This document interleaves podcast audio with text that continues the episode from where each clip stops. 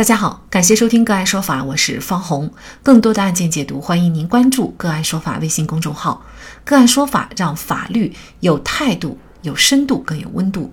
今天呢，我们跟大家来关注父子俩遭群殴，还手被认定互殴，被拘留，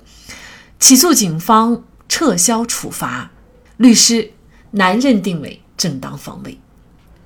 据上游新闻报道。五月八号，四川省宜宾市翠屏区法院开庭审理了一对父子不服翠屏公安分局行政处罚，提起行政诉讼一案。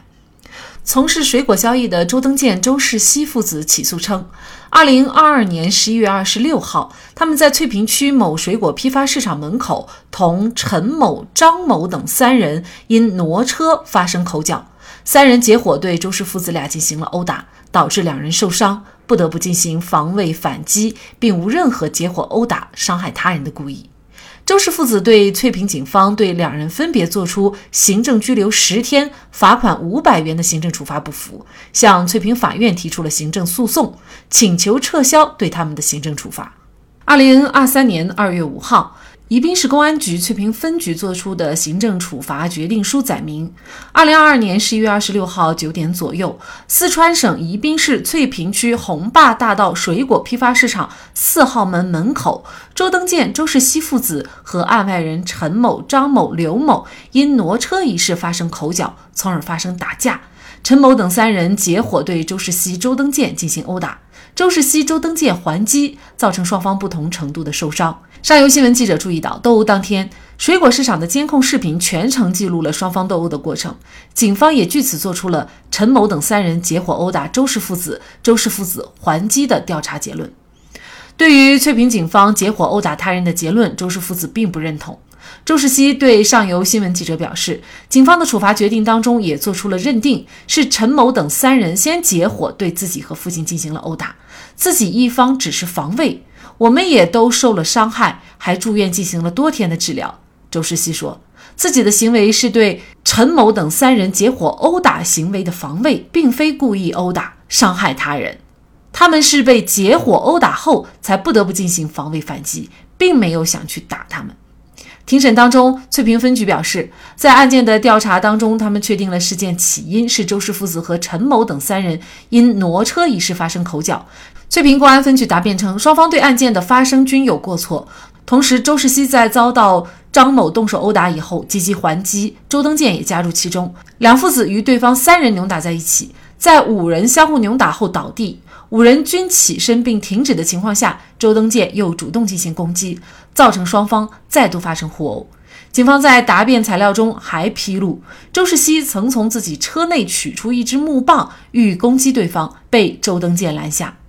对于周氏父子提出的两人属于正当防卫的说法，翠屏分局答辩认为，周登建、周世熙父子的殴打行为具有主动性及协作性，并非为对方先动手的情况下努力避免冲突后仍不能制止侵害而进行还击的防卫行为。周登建在互殴行为一度停止的情况下主动攻击，周世熙加入，造成冲突的再度升级。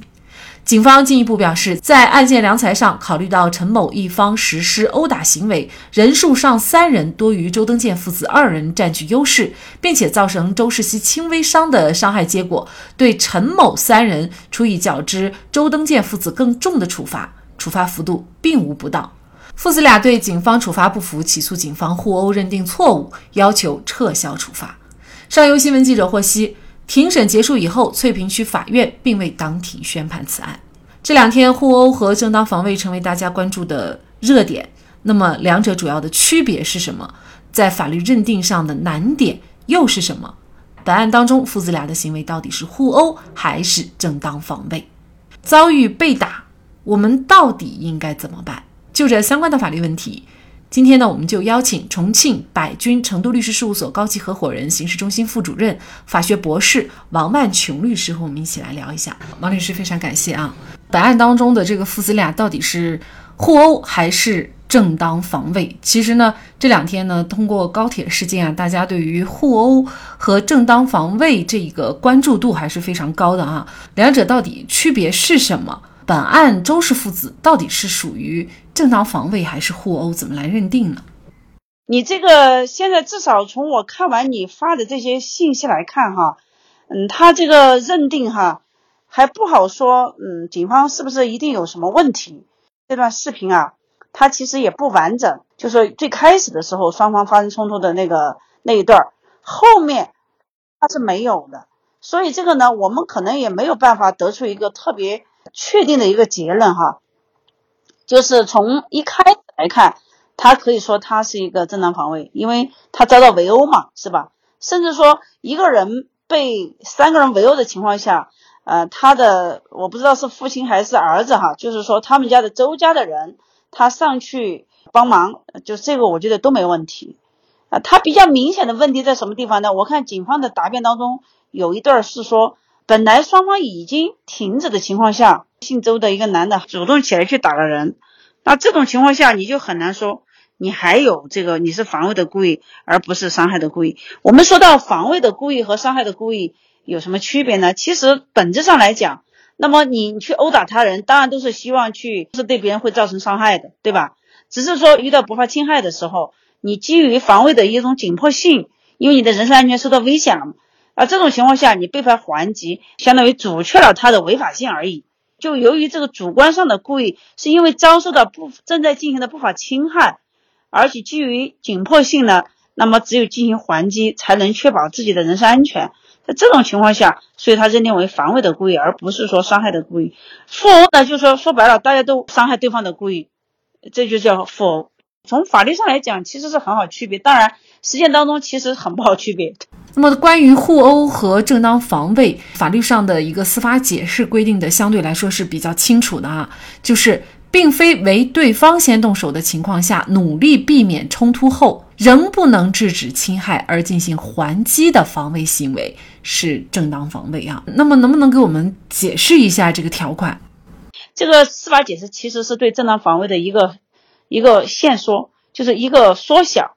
实际上，正当防卫本身的立法含义不是这样的。他的这个话的原因是说，你应当首先进行紧急避险。就是相当于你逃跑呗，是吧？那你逃跑，如果说别人在追赶你的过程当中，你跑不掉了，你才还击，他说这个才是认定为正当防卫。那为什么我要逃走呢？那正当防卫没有说要要求我要逃走啊，对不对？他一个是紧迫性，还有就是你遭受到的伤害是不是真的对你的人生造成了一种现实的危险性，就是让你感受到了一定的恐惧哈。你比如说，你看警方这个表示说，由于负殴的双方均为水果市场从业人员。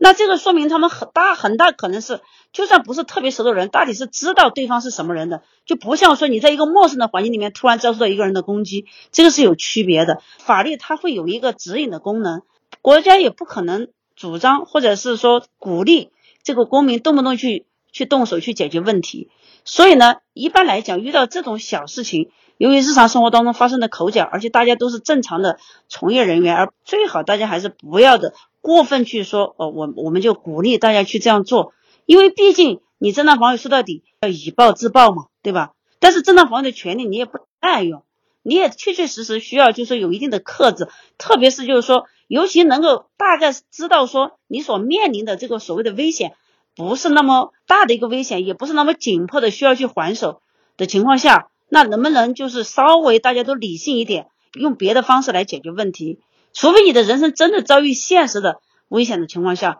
你不还手，好像立即你会你就会没有办法保保障自己的人身安全的情况下，啊，才可能说我们用正当防卫的手段。嗯，那么像这个案子，我们看到的前面的这个视频，就是呃，对方可能是从车里出来，然后呢，刚把胳膊这个可能要跟他有一点行为上的接触以后，然后他马上就做了一个明显的这种自卫。呃，或者呢，看上去好像是也是一种反抗。那么他这种到底是互殴还是正当防卫呢？我觉得还是这个视频啊，一个时间特别短啊。第二，就这些细节哈，我看我也没有太看特别清楚哈。因为停车的问题，大家发生了一个冲突，或者是因为这个去吃饭哈，语言上发生冲突，他也要考虑谁是有没有过错，还是说双方都没有过错，还是说双方都有过错。其实双方停着，可能我就顺便拉扯你一下，这个跟光扇你一耳光还是有区别的呀。你想想嘛，就是我们两个，就是可能我我就想找你理论理论，我扯一下你的衣手或者衣角，我拉你一下。其实按照正常人的理解，你也不能说认定为他对你具有人身危险的性的这种攻击性，对不对？这个还是不一样的。那可能双方有有一个拉扯一个动作，跟直接直接扇你一耳光，或者是打你一拳攻击你，这个还是不同的。就算好，这种情况下对方率先动了手，你可以还击，因为三个人打你嘛，是吧？你还击，当然双方都是徒手了。然后我看警方的通报说，中间还有一个姓周的，还拿个木棒，还准备，这个也涉及到一个防卫的强度问题，就是你双方都是徒手，还是说你要借用工具？那你借用的工具是一个什么样的工具？比如说到底是刀还是枪还是棒？我们在实践当中就标准的正当防卫，就刚才我跟你说的，而且具有防卫的紧迫感，你防卫的强度和手段必须要大致相当，你不能要求完全相当。你比如说对方拿个木棒，那我拿个刀可不可以？从防卫者的角度其实是可以的，但后面还有一条就是不能明显超过必要限度造成重大损害，这一条就是是大家实践当中就争议最大的。就有的时候会觉得说并没有明显超过必要限度。当然说国家整体来讲哈，为什么他对正当防卫这么警惕呢？其实他不太喜欢私权利来解决问题。说白了，就是他还是希望你最好是诉诸于公权力。也就是怕这种民间的这种所谓的引起这种械斗之风啊，或者是说他认为暴力可能会影响整个社会的秩序，包括这个司法解释为什么出台，他从骨子里不太喜欢随便防卫、随便还击，不鼓励这个东西。所以，像这个案件，呃，包括这个高铁这个案件，可能大家所争议的点还是一样的，就是这个紧迫性的问题哈。就是我是不是到了这个关键的时刻，我只能做这个反击啊，或者我只能还手？这个本案当中呢，呃，比如说对方他其实是有一个推搡，两个胳膊架在对方，有个推搡的行为，可能我们还不能完全判断他下一步呃是不是要真的是有暴力的去打哈。另外一方呢，就马上反应是其实是相对来说。嗯，比较激烈的哈，有点相当于反应有点过于激烈的那种感觉。胳膊和推搡一下，跟你突然扇你一耳光，我觉得真的是不一样。你想想，别人扇你一耳光，那种你受到的冲击真的不是一般的大，就是说可能对你身体不是说造成特别大的，但是你想想扇耳光这个动作本身就带有非常大的侮辱性啊，对不对？